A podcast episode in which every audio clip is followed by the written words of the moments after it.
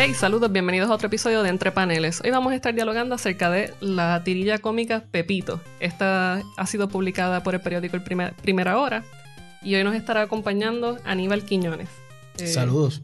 ¿Cómo te encuentras? ¿Todo bien? Una semana un poco eh, interesante, vamos a decir, utilizar esa palabra. Sí, ¿verdad? Eh, para quienes nos escuchan que no son de Puerto Rico, Pepito es una tirilla cómica que se ha estado publicando alrededor de 10 años, ¿verdad? Eso es así. por primera hora. el cómic, nosotros pues lo conocemos, el personaje pues lo conocemos a través de los chistes. un puertorriqueño pues sabe quién es Pepito porque siempre ha estado el chiste. El, la tirilla pues nos llega a través del periódico. Y al principio, pues era un personaje así como que bien. Era bien. approachable. Y siempre lo ha sido. Y empezamos a notar en algún punto que se convirtió un poquito más político. Eh, tiraba como que sapullita eh, a un son de inocencia. Eh, Pepito no solamente es un cómic que nos llegaba en primera hora, sino que se dio a conocer fuera de, Puerto Rico. fue el mejor libro eh, por Latin Books. Eh, la ASPRO le dio dos premios. Eh, fue reconocido por la UNESCO, recibió el premio de Cannes, Londres y el... London International Awards, Clio. Y Clio, sí. Y también tuvo otros como El Ojo de Iberoamérica, o sea, ha tenido varios de publicidad. Sí, y en el 2015 fue que surgió la campaña eh, que de Text and Drive. Sí. de Text and Drive. Cuéntanos un poquito sobre, sobre esa campaña que los dio a conocer. Pues mira, esa campaña fue bien interesante porque fue un, un proyecto eh, bien bonito que, en donde el periódico fue una pieza eh, muy importante para que se lograran los objetivos. Básicamente nace eh, la esposa de Harold Hestron, que es el, creador de la tirilla, eh, pasó un susto en la carretera, entonces como dijo, ah, hay que hacer una campaña en contra de esto. Y, y Harold en su carácter personal escribe a la Cámara de Representantes que recientemente habían abierto una oficina de participación ciudadana, pero no pasó nada. Luego él, habla conmigo y me dice, mira, pasó esto, estoy pensando ahora enviar la carta de parte de, Pepito. Sacho, sí, súper brutal, dale, mándalo. Y no pasó nada. Y dijo, oye, pues deberíamos hacer como una campaña y hacerlo público para darle sumar más voces. Y ya nosotros habíamos hecho anteriormente como otras campañas donde se hacían cartas abiertas de Pepito y la gente participaba, opinaba. Pero en aquel momento le dije, Harold, pero tiene que pasar algo como para que un niño de 7 años quiera escribirle una carta a un político. ¿Sabes? Porque antes había cosas, o sea, las otras campañas pues tienen que ver con personalidades, con situaciones, pero no se le escribía a un político. O sea, es algo que un niño no haría. Sí, en Puerto Rico esa práctica todavía no, no ha llegado mucho. En Estados Unidos sí vemos que surge algún tipo de, de ley o pasa algún suceso y automáticamente la gente dice vamos a escribirle al representante, al congresista y así el pueblo se deja escuchar. Pero en Puerto Rico, en Puerto Rico la democracia no se practica muy bien. pues eh, nada, lo, que, lo que hicimos fue que quisimos convertirlo en algo más y, y estuvimos pensando en de qué forma, o pensamos que a lo mejor algo tiene que pasar en el entorno de Pepito para que realmente esa carta se diera hasta llegamos a la conclusión que queríamos hacer la, apuesta de, de arriesgarlo todo. Y, dijimos, para que la gente reaccione y que realmente lo tome personal, a, a quien le debe pasar algo es a Pepito. Entonces, en el primer cómic, eh, Pepito hace la carta a Jaime Perello, que era el presidente de, de la Cámara en aquel momento. Recuerdo, recuerdo haber leído. y de camino a dejar la carta en el buzón, un conductor que está haciendo Texan Driving lo atropella. Y, y Pepito, que en estado crítico, eh, queda en coma.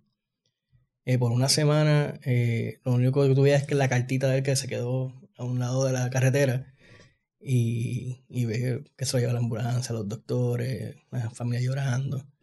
Entonces la gente estaba desesperada, o sea, ¿qué está pasando?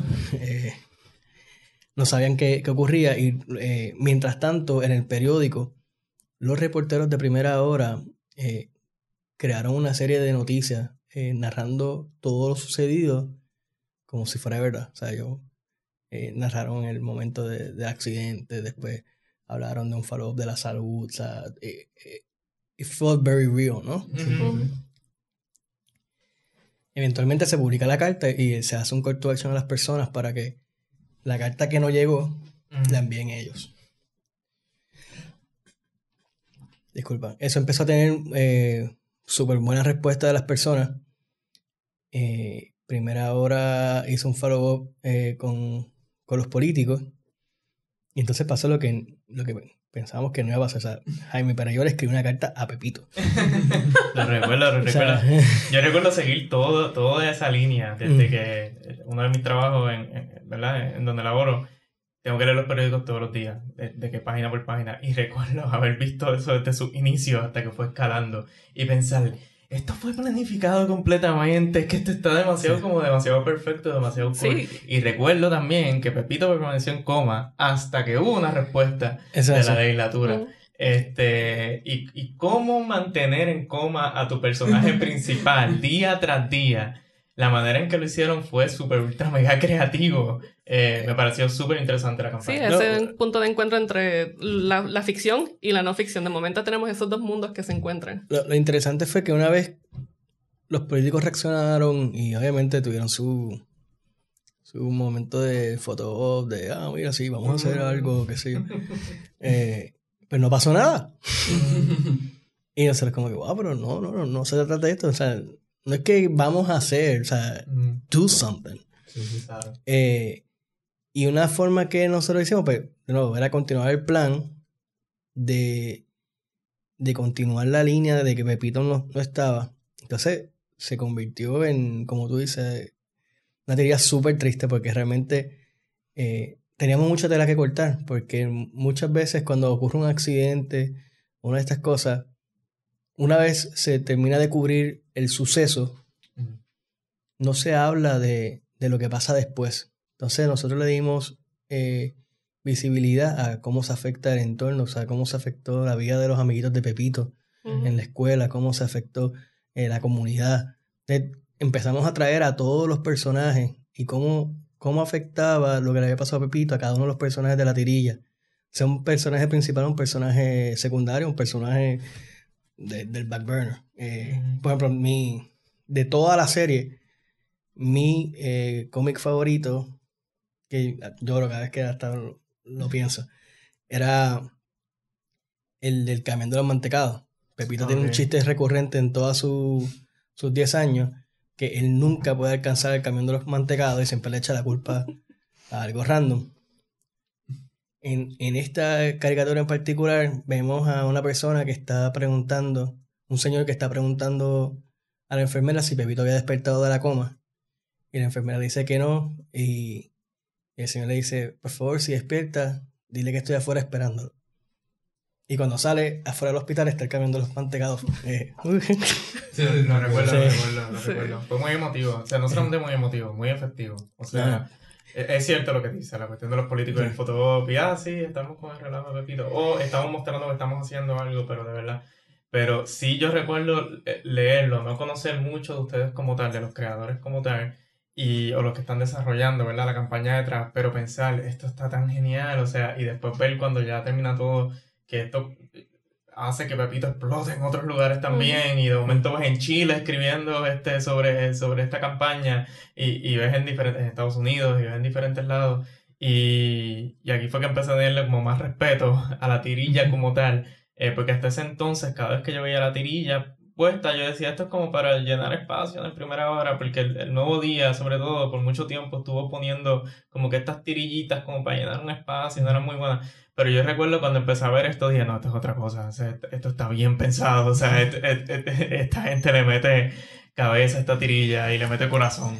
Y de ahí en adelante, pues Pepito, por lo menos para mí, que fue que, lo, que, que tuve introducción a él, se convirtió en otra cosa. Se convirtió, como dijo Verónica, este, en, en, ya unos discursos políticos y ya algo mucho más serio y que estaba tratando de llegar al lector bastante profundo. Sí, y, y el asunto también es que pone nuevamente eh, le da un espacio a las tirillas cómicas en, los rotativos del país, porque como bien dice Yanko, las tirillas se utilizaban pues, para llenar espacio. Y yo me atrevería a decir que quizás desde finales de los 90 una tirilla cómica no tenía tanta presencia en un periódico de la isla, eh, o sea, de una forma más, eh, más visible. Mira, una cosa interesante que Pepito nace por una iniciativa de primera hora. Cuando primera hora comienza hace unos años atrás que están buscando cómo diferenciarse de, el nuevo día, que comienzan con todas estas cosas de que habla como tú y... Sí, la campaña más popular. Eh, ellos tomaron la decisión de que no querían hacer como el nuevo día. El nuevo día lo que tenía era los cómics indicados, los Garfield, las cosas de, de, afuera. Este, no sé cómo se traduce, pero lo leía. pues ellos decidieron abrir el espacio a, a cómics locales. Hicieron una convocatoria de esa convocatoria se escogieron cuatro eh, cómics. Entre ellos, por ejemplo, estaba, eh, de Pepito, estaba Jenny. Eh, con el tiempo fueron desapareciendo. De hecho, Jenny fue el, último que quedaba con nosotros hasta que también lo sacan en los últimos dos años. Pepito era el, único que permanecía de los cuatro. y era preocupante, era preocupante precisamente por eso, porque eh, aunque en ese periodo de esos 10 años, en, en otros espacios había, habían pequeños momentos donde apareció un cómic local, realmente no hay mucha historia reciente de cómics puertorriqueños en, en los periódicos.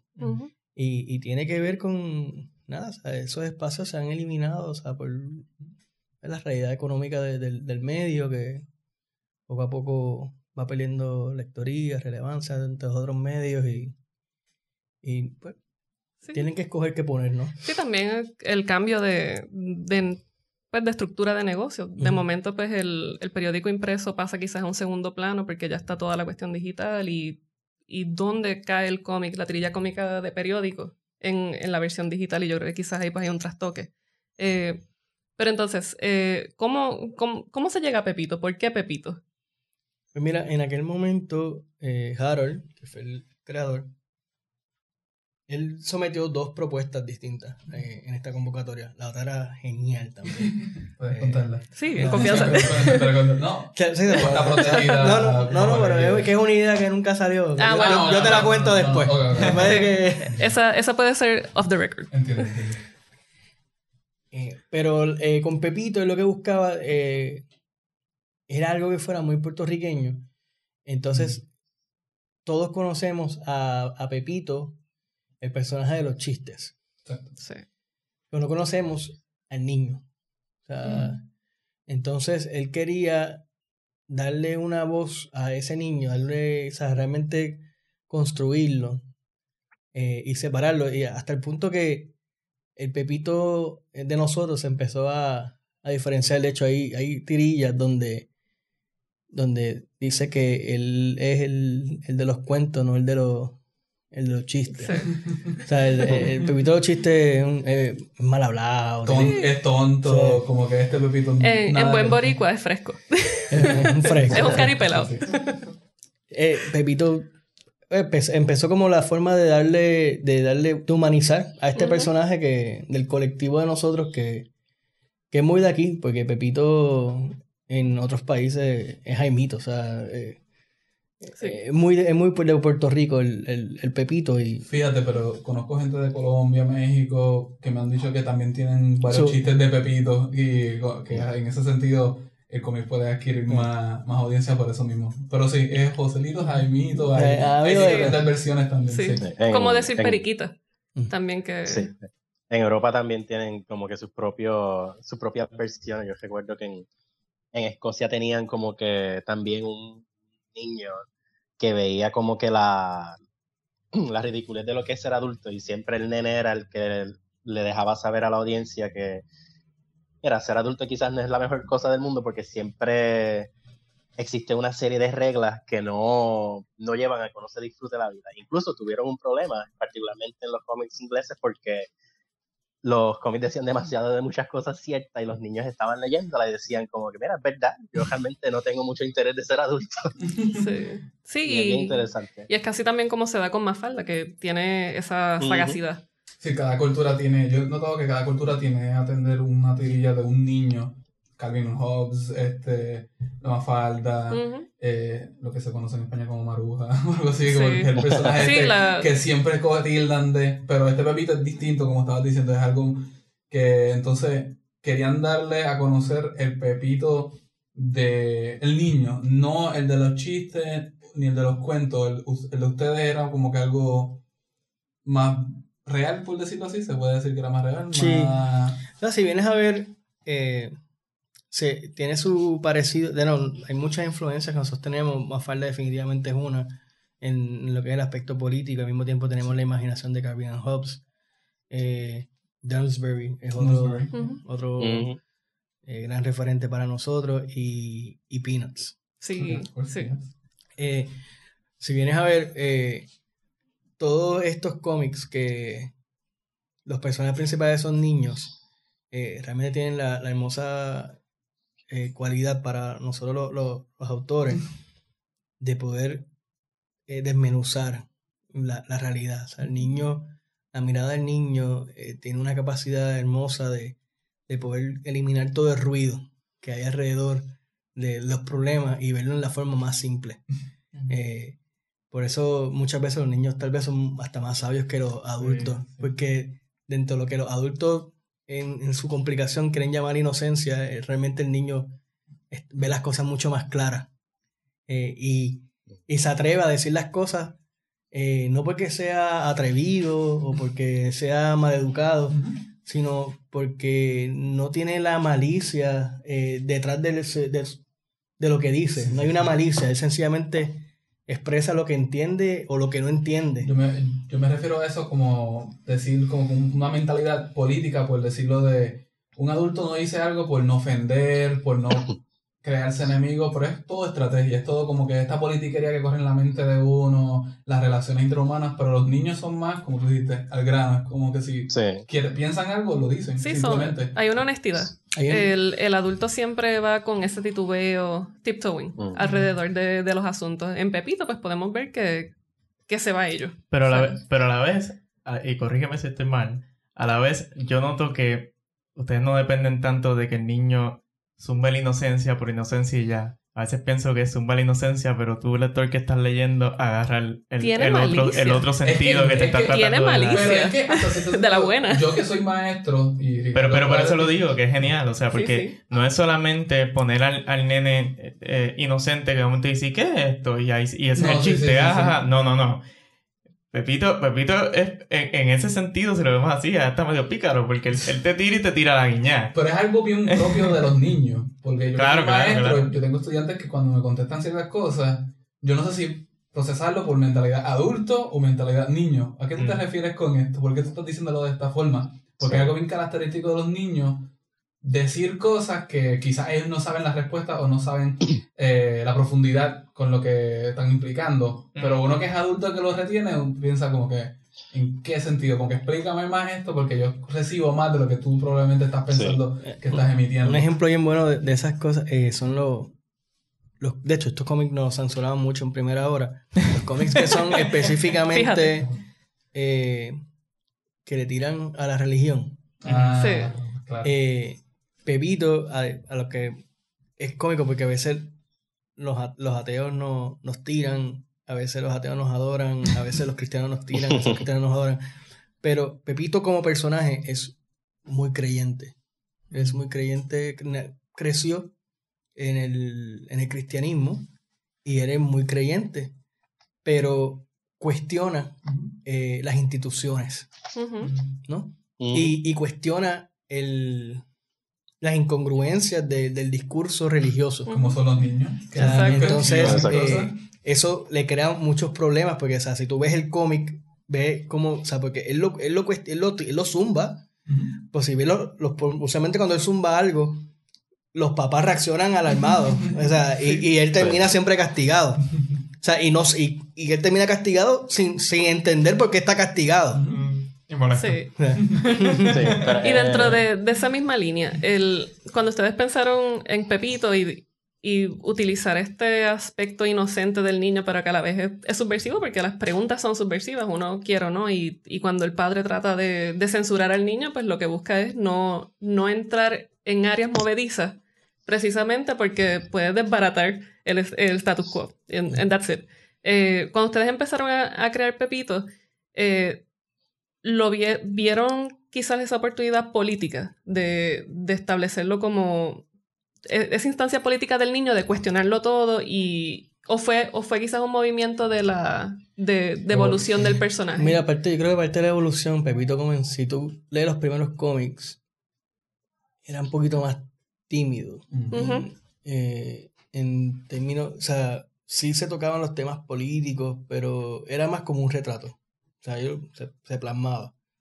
Eventualmente fue, se fue haciendo un poco más evidente eh, la crítica o, o los cuestionamientos, eh, hasta que ya eran chistes. Vamos, vamos a hacer un chiste de esto en particular. eh, porque a veces, eh, que yo creo que es un problema de Puerto Rico, eh, como sociedad estamos perdiendo la, la habilidad de reírnos de nosotros mismos. Sí. Y eso es bien triste. O sea, porque tenemos que tener ese espacio para, eh, para reconocer nuestras fallas como sociedad y, y- y reírnos, porque si no las podemos reconocer, no hay forma de, de evolucionar en ellas. sí no en definitiva Eh, De hecho, sí Ricky no.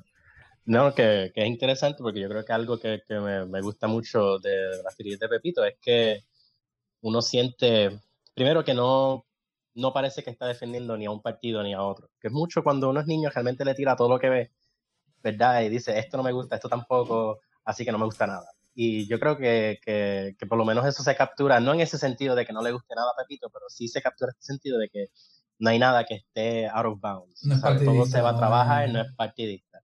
Pero es bien interesante porque pues eh, yo también, eh, yo doy una clase de, de Comic Studies aquí en, en Nueva York a niños de middle school, de intermedia. Y yo les di un ejercicio para que hicieran tirillas cómicas y sin yo decirle, casi todo lo que fueron fue a un tema que criticaba algo, sea o político o de la escuela. Y, y como que yo creo que algo que tiene muy eh, importante ese tipo de tirilla es que a la hora de la verdad no, como que al trabajar al niño, pues tú no tienes ese filtro, ¿verdad? Que tienes como adulto, donde tú dices, diablo, si digo esto, pues entonces me encuentro en problemas con esta otra cosa. Y entonces yo creo que, que eso ha permitido que como que esta tirilla sea tan, ah, y que haya sido tan importante, porque al unir todos esos elementos, como que tú tienes algo honesto que se convierte en una voz que todo el mundo necesita, pero nadie se atreve a decir, mira, nosotros necesitamos a alguien que diga todas estas cosas, porque el filtro de nosotros como adultos no nos permite decirlo. Y yo creo que, que eso como que uno de las grandes, como de los grandes logros de la tirilla es eso, que uno lo siente, uno lo siente bien honesto, pero que el hecho de que son niños también te invita, como, como muy bien dices, Aníbal, como que te invita a hate de ti mismo y decir, mira, sí, nosotros queremos ser como Pepito, pero terminamos siendo como los papás de Pepito hasta cierto punto. Yo creo que eso es, eso es bien importante. Un, un comentario de nuestros seguidores en, en las redes sociales eh, frecuente, ¿no? Es que la gente como que dice, "Ma, me gusta Pepito porque es que Pepito dice las cosas que, que yo no puedo decir. Entonces Sí. a veces cuando yo quiero decir algo, yo espero a que Pepito lo diga para darle share. Sí, eh, sí. Créeme, sí, he estado ahí. Sí. Oye, y, y te pregunto, porque anteriormente mencionaste que algunas tirillas vieron censura por primera hora, eh, Sí. algunas de aspecto eh, religioso. Las más comunes eran Sí, de eh, aspectos religiosos. Si nos puedes dar un ejemplo, ¿qué, qué, qué fueron a tirar en primera hora que después quizás tuvieron que tirarlo en otro medio? Eh, ¿Por Facebook o Mira, Twitter? sí, si me pongo a ver las tirillas, te puedo decir, mira, esta la censuraron, esta la censuraron. Pero usualmente el- los temas que más eh, censuraban era cuando se tocaba temas religiosos. Eh, eso lo censuraban o a veces decían que habían algunos temas que, eh, pues nada, decían como que no era apto, no era muy familiar, no era apto para la familia. Y, y sencillamente nos decían, mira, este, le mandábamos, qué sé yo, siete tirillas y decían, estas cinco van, estas dos no, envíanos dos más.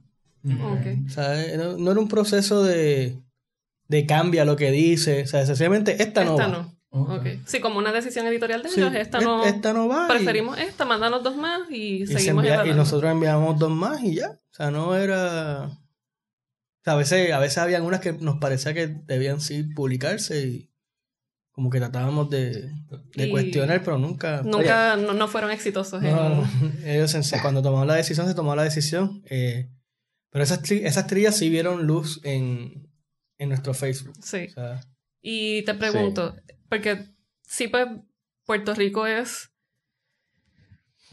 horriblemente cristiano. Y lo digo así, en el Conservador en general. co- Conservador. conservador, pero es este, y lo digo así, mi familia es cristiana, vengo de una familia protestante y a quienes adoro. Y a veces pues me sacan por el techo, pero somos familia, no, no hay de otra. Pero lo digo así porque mm, no es un cristianismo el que se da en Puerto Rico en términos o sea, socioculturales muy... No, no es uno de aceptación, en el sentido de que tú puedes tener unas diferencias y se pueden explorar y, y se pueden dialogar. Eh, en ese sentido, pues, por la religiosidad, pues sabemos que, que los periódicos y que algunos medios pues censuran muchas cosas. Es por no tratar de entrar a, a ciertas cosas. Es Sí. por no tratar de meterse a... no, a- de cierta que final del día- de cierta día forma es, negocio, es- es o sea. cosa Sí. de no ofender a, a algu- alguna parte de sus eh, seguidores y de su lectoría y, y yo creo que es totalmente válido. Eh, dicho eso, eh, yo me considero cristiano. No tengo la misma Yo me considero mirada, cristiana. mirada que tienen algunos otros sectores en Puerto Rico. Eh, y, y lamentablemente yo creo que las diferencias ocurren en, en que hay distintas lecturas sobre, eh, sobre la religión, la escritura, eh, la enseñanza. eh, y la gente, pues, lamentablemente todo el mundo eh, se aferra a que ellos tienen la lectura correcta Sí, en vez de, de tener la Mm. apertura a, a escuchar otras. a- yo pienso que el, o sea, si tú, si creemos en, en, en Cristo como, eh, como figura eh, real, o sea, yo siempre he dicho, a mí me gusta más el, el Cristo humano, el Cristo político que el, que el Cristo Ajá. Dios. Sí. Me gusta, me parece el, muy que- el que interesante. viró las mesas, el que viró Eh, las sí. mesas. El que viró las mesas, Sí, el, el que fue el que criticó, criticó a, a, a los tab- al establishment. o sea, Los fariseos, ese los fue de, de- de- Sí, ese, ese es el... de- de hecho, uno de los cómics, ahora esto me, me prendió, uno de los cómics que censuraron no hace mucho fue uno donde Pepito eh, decía eh, eh, que, que, que este, en Semana Santa hicimos que eh, y a Jesús lo crucificaron y, eh, y cuando y, ¿por qué crucificaron a Jesús? y Pepito dice por ser un, re- un pelú revoltoso como los de la Yupi Pu- pu- Puedo ver, pues, Censuraron ese. Sí. pero, pero puedo ver como la línea editorial de EFR Es bien tenía, conservadora. tenía, no, tenía dos cosas que te le va a gustar. Yuppie y... y algún tema religioso. Sí. Sí. pero la pero es la verdad Sí. por eso fue que lo crucificaron Sí, sí, sí. Sí, no, no, en, en definitiva, ¿no? Y, y precisamente yo creo que yo, yo lo digo, o sea, yo me considero cristiana in spite of me, porque realmente, o sea, yo lucho con eso porque entiendo que la forma en que se practica el cristianismo es muy conflictiva, pero, pero sí, el cristianismo que, el Cristo que le gusta el cristianismo no es el, o sea, es otro, yo no, No, sé. no es el de la iglesia, No. aleluya, amén. Él es el de la Oye, calle, pero- el, que lucha y el que... Sí. se- y que- Y, y, y que Pero- curiosa, ajá, Ricky. No, que, que entonces dentro de la discusión y dentro de todo lo que conlleva hacer estas tirillas y ver, ¿verdad?, cuál va a ser la reacción de, de- de la compañía como tal. ¿Ustedes como tal tenían algún tipo, tiraron algún tipo de raya que dijeron, ok, esto definitivamente no lo vamos a trabajar con Pepito? ¿Sabes? Mm, o eso era algo no que nosotros cuando de momento llegaba. nosotros todas las semanas eh, cuando nos reunimos para sobre los fines de semana usualmente nosotros eh, le llamamos tenemos un verbo que es pepiteando y cuando no- nos reunimos, eh, usualmente por teléfono o por Facebook, eh, tenemos como unos temas. ¿Qué temas queremos tocar eh, en la semana? Eh, y de ahí empezamos a sacar ideas y hacemos el escogido de los, de los cómics. Usualmente hacemos uno o dos más. Por Sí, eso surge por si acaso, alguna sí, por si censura, acaso, pues sí. ya está ahí, no tenemos que salir corriendo a última Sí. hora. Eh, pero no, no, o sea, nosotros lo que veíamos, o sea, estamos muy alerta a las noticias, a lo que está pasando Mm. y, Mm. Y estamos listos para reaccionar y, hacemos un escogido de los temas que nos parecen interesantes que se deben estar tocando. Eh, hay, hay semanas Sí. que, por ejemplo, que, que te puedo decir que a veces hemos estado tres semanas eh, ultra políticos y decimos, esta semana vamos a Sí, cogerlo con calma. cogerlo light, cogerlo suave. semana Sí, vamos a, a- a tocar temas más de niños. y de- Hay temas, Sí. hay temas específicos que a ti a nivel personal o a Harold a nivel personal, eh, ya vimos con lo de la campaña que, que a Harold sí había un tema que le interesaba, pero hay temas específicos que a ustedes les interesaba a sus niveles personales y que querían trabajar con Pepito y de vez en cuando los tiraban por ahí al periódico a ver si... Sí, como el pescado. Mira, en, en términos de, de temas eh, recurrentes, todo lo que es eh, la defensa de los derechos humanos, eh, eh, los derechos de la comunidad gay, de derechos de, de- de distintos eh, sectores eh, que se ven marginados, eh, nosotros siempre los tocamos. Mm. Aparte de eso, Pepito es un fiel, fiel colaborador de, de la Fundación CAP. Todos los años, todos los años, los personajes de la teoría se, se afeitan la cabeza están Sí. Una dos semanas con el cuerpo rapado.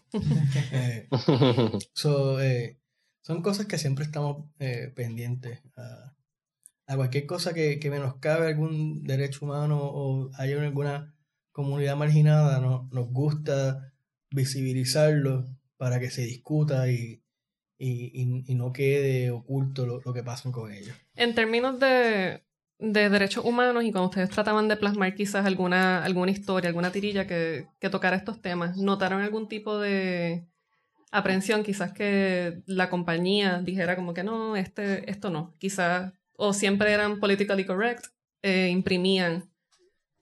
No, no, ellos, de nuevo, a menos que puede ser, sea, ahora, haciendo memoria, ellos usualmente publicaban todo, a menos que encontraran algo que, que le- les causara un red flag y no los decían, o sea, no. Sí. Y en términos políticos, ¿había algún tipo de comentario político que querían hacer a través de la historieta? Que de momento le dijeran como que, mira, este, este no, en cuanto a algún político, algún partido. Porque algo que nos ha llamado mucho la atención de Pepito es que nunca se ha, nunca ha tomado un bando. No. De hecho, en el cómic vemos como distintos personajes tiran para un bando en particular. La expresión de Pepito como personaje ha sido eh, la de explorar otras cosas. Pepito abiertamente ha dicho, eh, ha cuestionado a sus papás de que tal vez los dos partidos de más prominencia en Puerto Rico no, no tienen la solución. Pero no, él no ha, ha dicho yo soy de este partido. Sí. Porque los niños no tienen Claro. partido. Sí, no, definitivamente. Y en términos de- del público, cuando ustedes ponen estas tirillas en Facebook, Ah, no, eh, eh, como todo en la vida, siempre la gente los reclama suyo Sí. o dicen, ah, este es del otro. O sea, Sí. repito, lo han llamado populete, estadista. O sea, you, you name it. O sea, Blanco y negro. eh, Eh, en la isla sí, de blanco y negro. que- sí, esos son los o reyes. sea, un día, un día, cuando le tiramos a, a los rojos, los azules celebran. Cuando tiramos a los azules, los rojos celebran. Sí. O sea, eh, Sí, Ah, es algo que se da. Sí, eso... ah. Sí, Ricky. No, es que eso, eso es bien interesante porque yo creo que pues, la responsabilidad a veces de- de- del artista no necesariamente es tomar un- una posición o, o- o respaldar algún lado. Eh, es realmente hacer la crítica y entonces la gente, que es algo que da miedo, entonces la gente después es la que tiene que darle los mensajes y, La la lectura. política y la lectura, porque, por ejemplo, cuando yo enseñé Peanuts en, en clase aquí este semestre pasado, eh, un estudiante me preguntó si yo pensaba que Snoopy hubiese votado por Trump. y yo, bueno, Yo no creo que. Yo no creo que. Snoopy- Eh, los perros no votan. los perros no esa, esa tiene que ser contestación. Esa tiene que ser Ricky, esa tiene que ser contestación. Yo le dije, bueno, sí, le, le dije exactamente eso. Como primero, un perro eso no puede votar. Pero de que pudiese votar, pues mira, yo creo que Snoopy tiene otros intereses. So, Libertario. Exacto. Así que, pero es, es interesante, ¿sabes? Yo, yo creo que, que quizás es un reclamo injusto el que el público a veces de cuestione de qué partido eres o de qué lado eres, cuando realmente tú estás haciendo eh, un cómic en donde tú tienes un personaje que cuestiona todo. Y realmente, pues, tiene, le, le toca a la, a la misma gente también interpretar y, y trabajar con Pero eso. es un mar que todo el mundo tiene que navegar en esta isla. Porque esta isla sí, es del sí. blanco y negro. Si estás si haces un comentario sobre un lado, estás en el otro. Si estás en otro, y siempre ha sido así. Pero- pero Entonces, es sumamente injusto eso, porque Pues, en un país, obviamente. en un país que lo que nos identifica es la puta indecisión. o sea, ¿Verdad? eso es verdad. el que tú tengas que definirte todo el tiempo. Sí, sí, sí, eh, sí, sí. O sea, Totalmente. De acuerdo. y disculpen la palabra, pero No, es no, que Esto es podcast. Go for it. Esto, Como, como te aquí- dije al principio, este es podcasting, Aquí esta es la no- magia del internet. aquí no hay regulada. Esto, es- esto es HBO y un poquito más. No, esto es mejor, aquí no hay ningún Sí. tipo de censura. Sí, no, hay aquí- censura. ¿Qué aquí es no hay-? No, porque a veces hay palabras que hay que usarse. Sí, sí. Sí, Sí. sí, Las no, palabras tienen un propósito. o En sea. definitiva, hay, hay palabras que uno tiene que utilizar. Eh, te pregunto, cuando surge la, la situación de, de esta última tirilla que... Bueno, que el tema, a mí me sorprendió la magnitud porque uno pensó que quizás era algo bien local, eh, Pepito, y cuando uno empieza a buscar la historia, eh, vemos que ha recibido premios de distintos sitios, reconocimientos de distintas partes del mundo. Cuando sucede el, pues el asunto que surge una, una tirilla que habla sobre un, un político, una política en particular, y pues, eh, ¿cómo decirlo? Pero ponlo en el contexto primero. O sea, Sí. ya Pepito Sí, sí. había tirado varias este, eh, tirillas donde se critican, pues, políticos.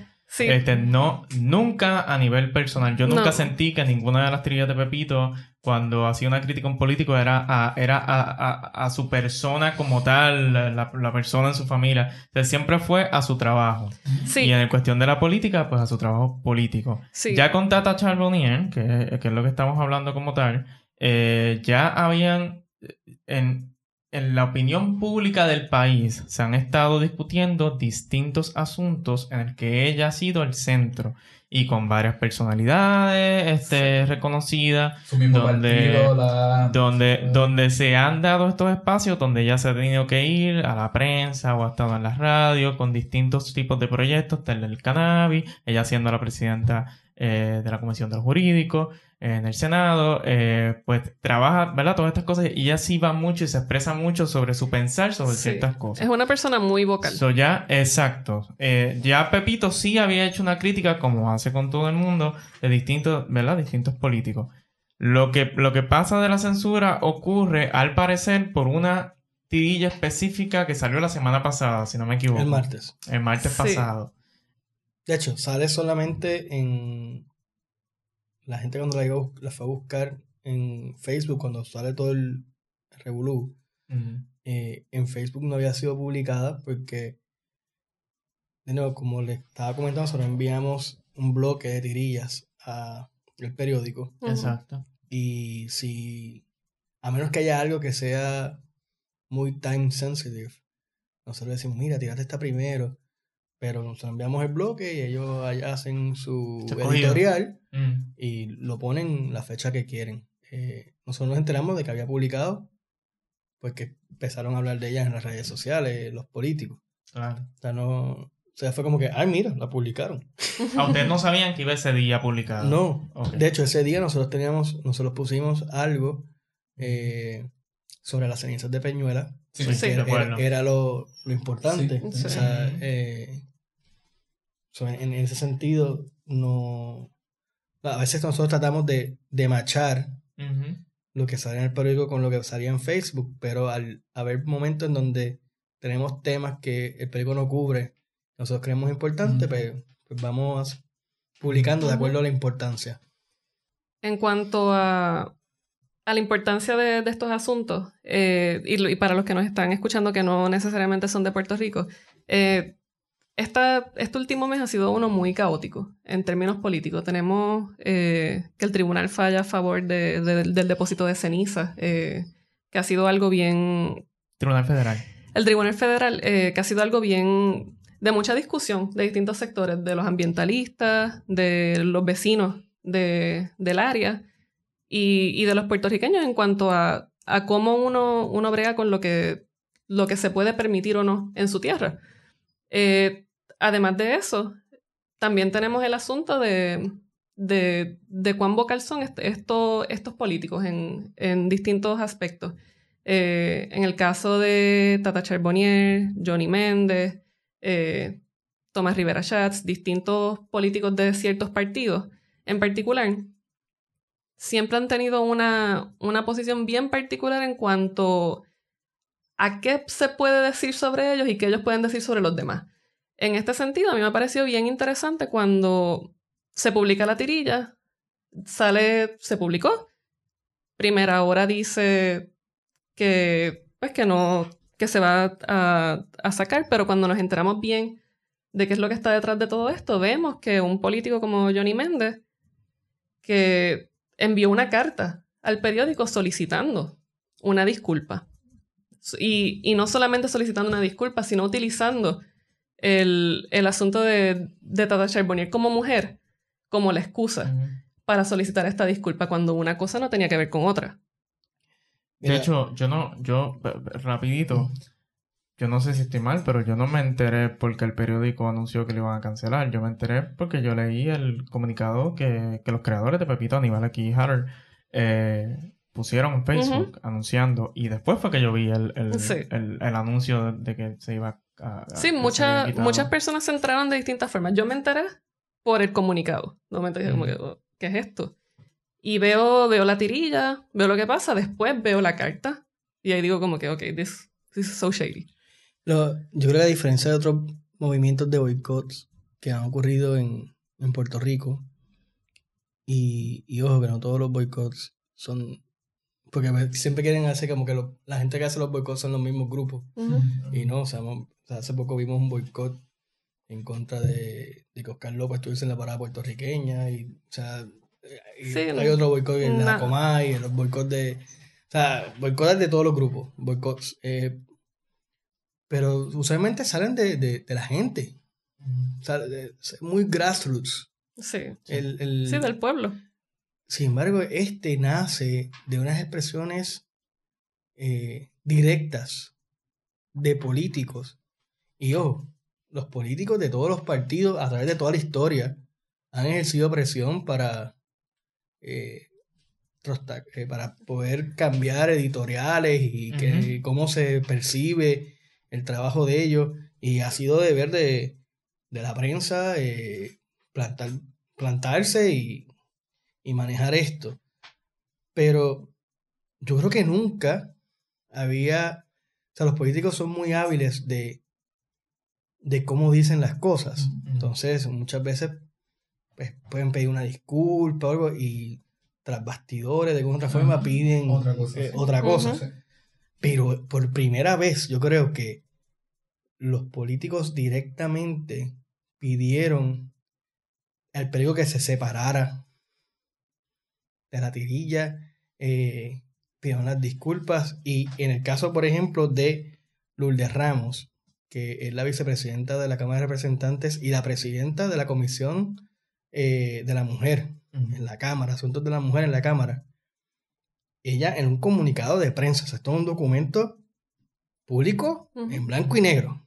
O sea, se los leo literalmente lo que ella eh, pidió. La vicepresidenta de la Cámara exigió al grupo Ferrer Rangel, empresa editora del periódico, así como los directivos a cargo de la producción diaria, que eliminen la tirilla cómica titulada Pepito, que ofrezcan una disculpa pública a la legisladora y así como un firme rechazo a cualquier manifestación de violencia contra la mujer.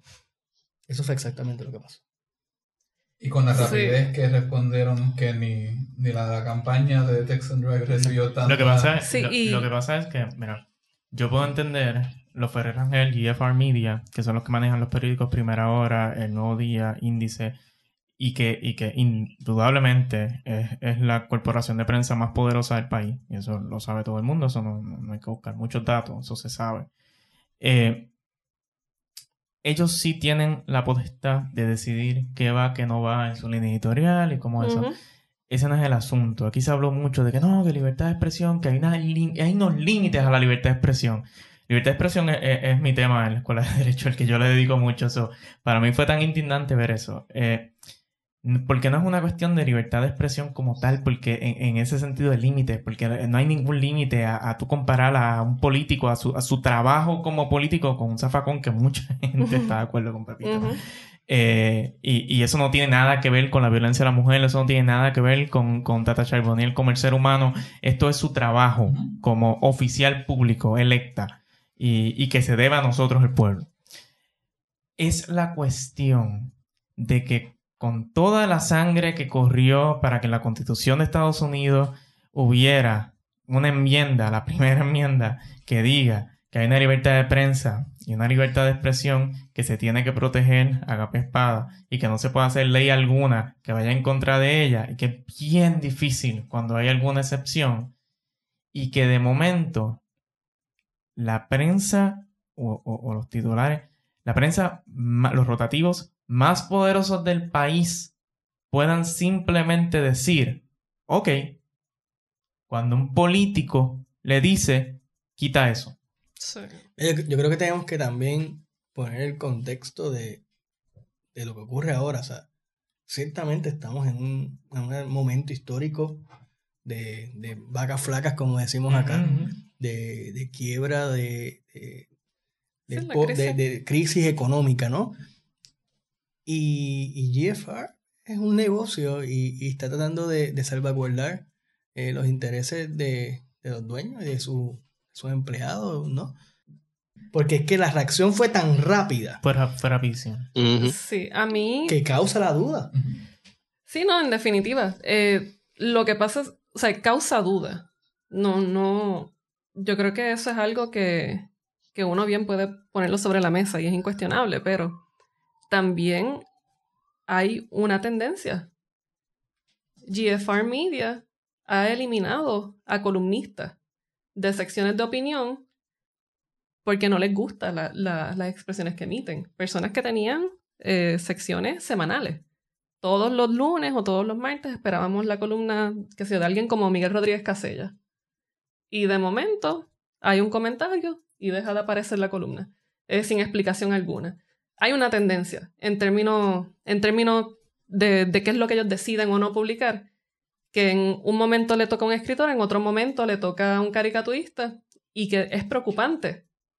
Porque son, son ¿qué es lo próximo? ¿El periodismo investigativo? ¿Nadie va a poder investigar en este país? Pero es que lo que me preocupa, porque si ya está pasando, como yo sé, o sea, de nuevo, es, el medio más poderoso, o sea, la información, la mayoría de la información, aunque la gente los critique, la mayoría de la información que llega a la gente viene por alguno de esos medios, algunos de esos periodistas, que muchos de ellos son muy amigos míos, estuvieron conmigo en Copu, y, y son excelentes reporteros, o sea, no, no, con eso no, no es la cuestión. Ese desde el punto de vista es cuando la cuestión empresarial empieza, el interés empresarial empieza, ¿verdad? a, a, confligir con, con, con, ese, con esa ética del periodista eh, en torno al gobierno, ahí es que empieza el problema. Sí, no, y eso precisamente iba. O los medios, ¿hasta qué punto uno puede quizás permitir o, o mantenerse inerte en cuanto a, a qué puede hacer la prensa corporativa? Y sí, tienen el dinero, tienen los medios, pero ahora mismo nosotros pues sí tenemos la evidencia de las cartas que emitieron estos políticos pidiendo la cancelación, pidiendo una disculpa. Pero curiosamente, no se tomó una posición cuando el presidente de la Cámara, como Tomás Rivera Schatz, llama a una de las personas de la Junta de Control Fiscal de la isla, caballero, como hizo con Ana Matos Santos, que, se que en varias ocasiones se refirió a ella como hombre.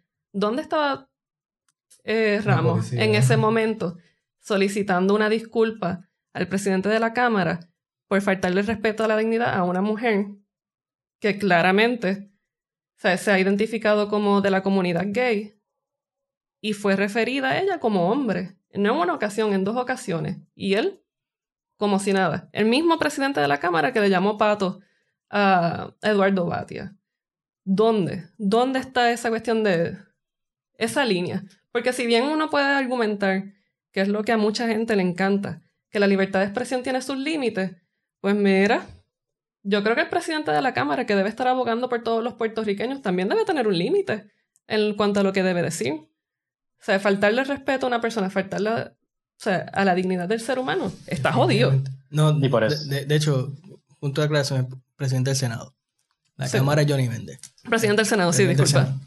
Bueno, eh, eso presenta una, una interesante también de libertad de expresión con el tema, es que cuando están manejando una tirilla cómica así, que pues hace señalamientos y observaciones sobre ambiente político, cuando, y esta pregunta como que os remite un poco más a ustedes como creadores para alejarnos un poquito de la nube tensa que hay, cuando ustedes están haciendo una tirilla de esta índole, ustedes deciden conscientemente nos dejamos llevar por una crítica constructiva como a menudo, a menudo Pepito tiende a hacer o cuando a veces permiten que la frustración del momento sobre un tema eh, arrope y digan vamos con esta porque la tirilla en cuestión que estamos mencionando yo siento que hubo ambas partes trabajando. Hubo la crítica pero también hubo una frustración había se notaba cierta frustración de nosotros como pueblo de lo que nos está pasando y de lo que estas personas siguen haciendo en que se manifestó ahí. Entonces, ustedes están conscientes, son conscientes de cuando dicen, mira, esto tiene como que esto es un poquito más transparente porque hay mucha frustración, esto es más este, constructivo, es más metafórico. De hecho, en la, en la, en la grilla en cuestión, quien, quien está expresando su frustración, que de nuevo, cada, cada persona nosotros tenemos en la tirilla tiene una razón de ser y tiene eh, una forma distinta de comunicar las cosas. El que sufre directamente eh, por las situaciones del país, que sufre, que lo vemos eh, que es afectado directamente, es el papá de Pepito. El papá de Pepito es el punching bag de, en, el- en todo, entre todos los personajes. Y es él, que no lo vemos en, la, en el Exacto, cómic, sí. es él quien está enojado discutiendo con un zafacón. O sea, Pepito, de cierta forma, lo que, lo que, lo que dice es como que pues, se le ha dicho que, que Sí, sí, sí, sí, sí. he dicho que, que esto no es. Exacto, él- que ni él está llamando directamente Ajá. a la persona, él está diciendo que eso fue lo que le dijo su papá. Entonces, el papá de Pepito es esta metáfora, símbolo para lo que es el pueblo de Puerto Rico, que seríamos todos nosotros, clase trabajadora, que nos vemos afectados con esto De, directamente. de hecho, por ejemplo, en, en un caso similar, eh, hace unas tirillas atrás, eh, cuando se anunció la quiebra de la Autoridad de Energía Eléctrica, el papá de Pepito eh, salía como por dos cuadros, tres cuadros, eh, con símbolos como si estuviese hablando malo, no se entendía lo que estaba diciendo. Y, y Pepito termina el cuadro haciendo una traducción. y, él, y él dice, eh, traducción, no entiendo por qué le pagamos tanto dinero a Lisa Donahue Ajá. si al final nos íbamos a ir para la quiebra. Sí, Sí, Utilizaron esa Sí. técnica muchas cosas, me acuerdo. Me sí, acuerdo a mí me encantó. Eh, tropo. Eh, eh, eh, so, de nuevo, el- tú ves, el, el papá de Pepito es el que, el que todo el tiempo está sufriendo las cosas que pasan con el gobierno. Él es el que sufre porque no le llegaba el reintegro. Es el, o sea, eh, es el que sufre porque eh, mientras él está arrollado que no recibe eh, bono de Navidad, un aumento a un funcionario, le pagan dinero, sí. le pagan 600 mil dólares eh, en un año. Entonces, eh, es él el que tú lo ves con la carga. O sea, él, él es el retrato de, digamos, el, el pueblo. Pepito reacciona Sí, sí, como niño. a, como a lo que ve del papá, a lo que ve de, de sus alrededores. ¿no? En- te pregunto, Ah, en cuanto a... ¿Ustedes sienten que quizás el... O tú, tú sientes quizás que el... Para ver si nos puedes hablar un poquito. Cuando se da, cuando se da este, este asunto de la censura, que quizás no se ha hecho una, una separación entre, entre el personaje y los creadores. eh, ¿Cómo ustedes ven esto? Porque a veces las personas llaman a la censura de, de los personajes o a veces llaman a la censura de que no, que ciertas personas que están detrás de los personajes no pueden tener ningún tipo de espacio. ¿Ustedes han sentido que se ha puesto algún tipo de, de límite a lo que se puede hacer con tanto con Pepito o, ustedes en cuanto a lo que se pueden expresar? En sus 10 años de, experiencia. Bueno, es que las respuestas se bien distintas hace una semana. Sí, Exacto. Eh, pero, o sea, ya ocurrió una censura y, y fue a nosotros dos, pero ponle que mañana eh, GFR eh, contrate, a, los contrate a ustedes para hacer un, una tirilla. Ya ustedes entran a ese espacio como con un contexto de, espérate, esto no lo puedo tocar de esta forma o no puedo hablar de esto porque me va a pasar lo mismo que le pasó el que estaba aquí antes. Sí. O sea, ya, ya se trastocó. Sí, el, eh, se a veces uno, o yo lo considero así, en el momento en que hay un acto de censura, ocurre indirectamente en un acto de intimidación en cuanto a lo que uno puede o no expresar. Eh, Pregunta, dado, dado, esta situación donde se dio, donde se da este acto de censura y que ya pues eh, ustedes ya han expresado, eh, mantienen a Pepito en las redes sociales y me imagino que ya tendrán más planes con Pepito también. Persona, ¿El personaje de Pepito evolucionará? Ya tendrán como carta verde para decir, ah, bueno, pues ya podemos tomar, tocar muchos temas que nos hubiese encantado tocar y que ahora lo podemos hacer aparte. O se mantiene igual. Bueno, eh, Pepito, nunca dejó de tocar ningún tema. Sencillamente, algunos no salían en el periódico y otros, otros sí. Pero nunca, nunca dejamos de tocar ningún tema. Eh, Pepito a futuro, nosotros obviamente estamos. Eh, o sea, Pepito no. Entiendo que no o sea, no, lo van a callar. O sea, lo que sí estamos es abiertos a, a las distintas oportunidades que puedan salir, surgir ahora de buscar eh, otros espacios. Porque sí está chévere el, el espacio digital eh, eh, propio de Pepito, que lo tenemos y, y se mantiene, ¿no? pero creo que es importante encontrar otro espacio donde o sea, se pueda difundir más el mensaje, más allá de, del propio. Eh, porque pues, en la página tenemos 85 mil seguidores, eh, pero hay más alcance en, en, otros medios. Entonces, a lo mejor en otros medios, alguien que, que tal vez no conocía la tirilla o, o no está expuesto a ese tipo de mensaje puede, puede tener esa oportunidad. Estamos buscando ver de qué, de qué forma podemos encontrar nuevos espacios para que el mensaje continúe eh, llevándose en un abanico de posibilidades. Sí, y te pregunto, ah. eh, veo que, yo creo que parte de, lo lindo que, que, hemos podido apreciar después de todo este desastre que, que ha podido surgir sobre nosotros, eh, es que es todo el apoyo que, ha, que se ha recibido. Eh, uno puede ver post eh, de la nada, de la nada se ha hecho bien, bien, bien vocal, y, es bien famoso en el ámbito puertorriqueño, en cerca del, del periodo de, de, las elecciones, pues son bien políticos y los reseñan y es algo que se ve mucho. Eh, y de la nada pues tiró una tirilla, distintos otros artistas han tirado tirillas en apoyo a, a Pepito. ¿Cuál, ¿Cuál ustedes vislumbrarían que sería quizás una, una siguiente movida? ¿Cómo ustedes ven este, este suceso? Eh, mejor dicho, ¿cómo, ¿cómo ustedes creen que se podrán mover hacia el futuro después de esto, de Pepito? Eh, ¿Tienen algún otro proyecto? ¿Han pensado algún tipo de, de nuevo acercamiento? Mira, nosotros eh, antes de que esto ocurriera hemos explorado distintas formas de cómo seguir creciendo el personaje. Ha habido desde videojuegos a series animadas, distintas cosas. Eh, pero estamos abiertos a todo tipo de colaboración, de eh, cualquier cosa que nos ayude a mover hacia adelante el, proyecto de Pepito. Creemos que es un proyecto importante en Puerto Rico y que, y que tiene un rol.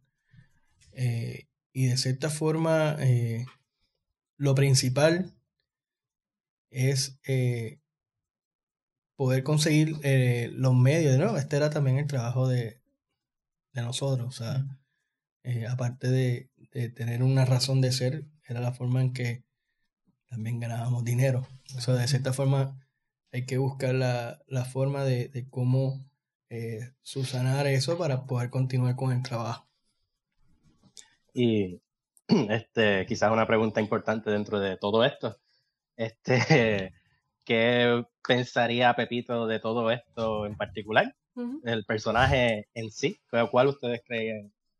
Que, que, que- ¿Cuáles serían las palabras o, o el pensamiento o el mensaje de Pepito ante todo esto?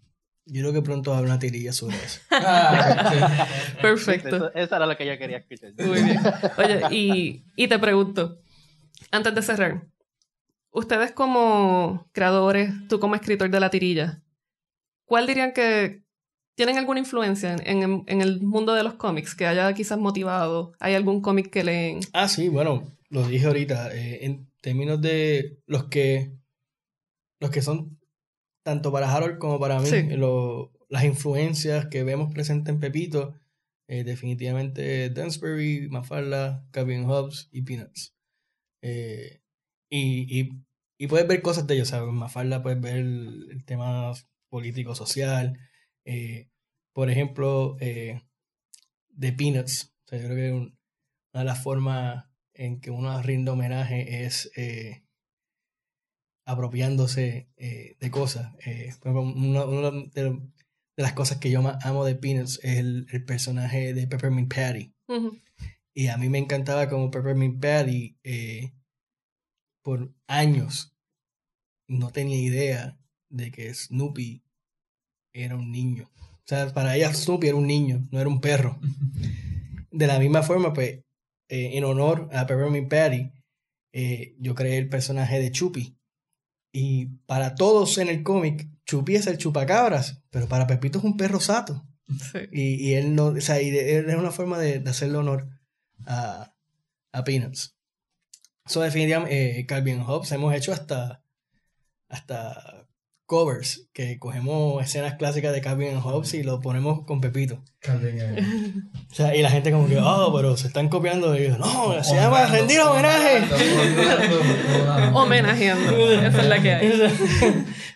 No, pero qué, pues qué chévere. Eh, una de las cosas que a nosotros siempre, bueno, a mí me ha llamado mucho la atención es que sí pude crear ese vínculo eh, un poquito así con Mafalda. Mafalda es uno de mis personajes favoritos y, y que ha trazado un, un interés particular en, mi, en mis lecturas de cómics en cuanto a, a lo político. Así que, te, sí, Y, y nada, eso es lo que las influencias del cómic, pero yo Ah, pero soy tú, sí, sí. un Zumba, de los cómics. Esto es un programa también de Eh, cómics. sí. así que Eh, cómics. mi- o sea, ¿qué yo leo hoy? Hoy. eh, leo X-Men, ok. Aunque... X-Men Gold, X-Men Blue. todos. o es todo, ok. eh, el que más me gusta ahora mismo es Iceman. El, el serie- de los 60 que están los muchachitos no, que salieron el, el crucero, serie, el- la serie Ah, ahora, serie la de serie, Drake, eh, porque tenemos al, al Iceman de actual. Bobby Drake. sí. que está bregando con que, bueno, este, el, el, el- el chamaquito que vino del pasado me tiró al medio y Y ahora, ahora, todo el mundo sabe que soy gay y cómo le explico a la gente. Eso Ujú. está genial. Está Sí. viviendo con los papás, si no me O sea, equivoco. Como no, que- él está viviendo en, en la en la escuela. escuela, ok. Está viviendo en la escuela. Eh, pero vemos esa... Él ahora está en ese proceso de, de cómo le digo a, los- a los- mis papás que soy gay. Que tras que soy mutante, soy gay. Sí. O sea, que ya tenía ese problema con, con, con los papás. Eh, eso está bien interesante. A mí X-Men siempre me ha gustado porque to- eh, la esencia de que es lo que me molesta de, los, de las películas de X-Men. La esencia de los X-Men es la historia del, del racismo. Sí. O sea, y, cómo, Sí. y por qué eso no se ha traducido La a la película. sí. Eh, eh, no, no entiendo. Eh, me encanta X-Men. eh, leo, aparte de eso, hay un manga eh, que se llama. Bueno, en inglés es Food Wars. eh, Ujú. Algo Shokugetsu no Soma, qué sé yo. Ok. Pero es genial, es como si fuera un Iron Chef, pero en Sí. cómic. Ok. Eh, y yo hago hasta las recetas que hacen ahí. Es como que.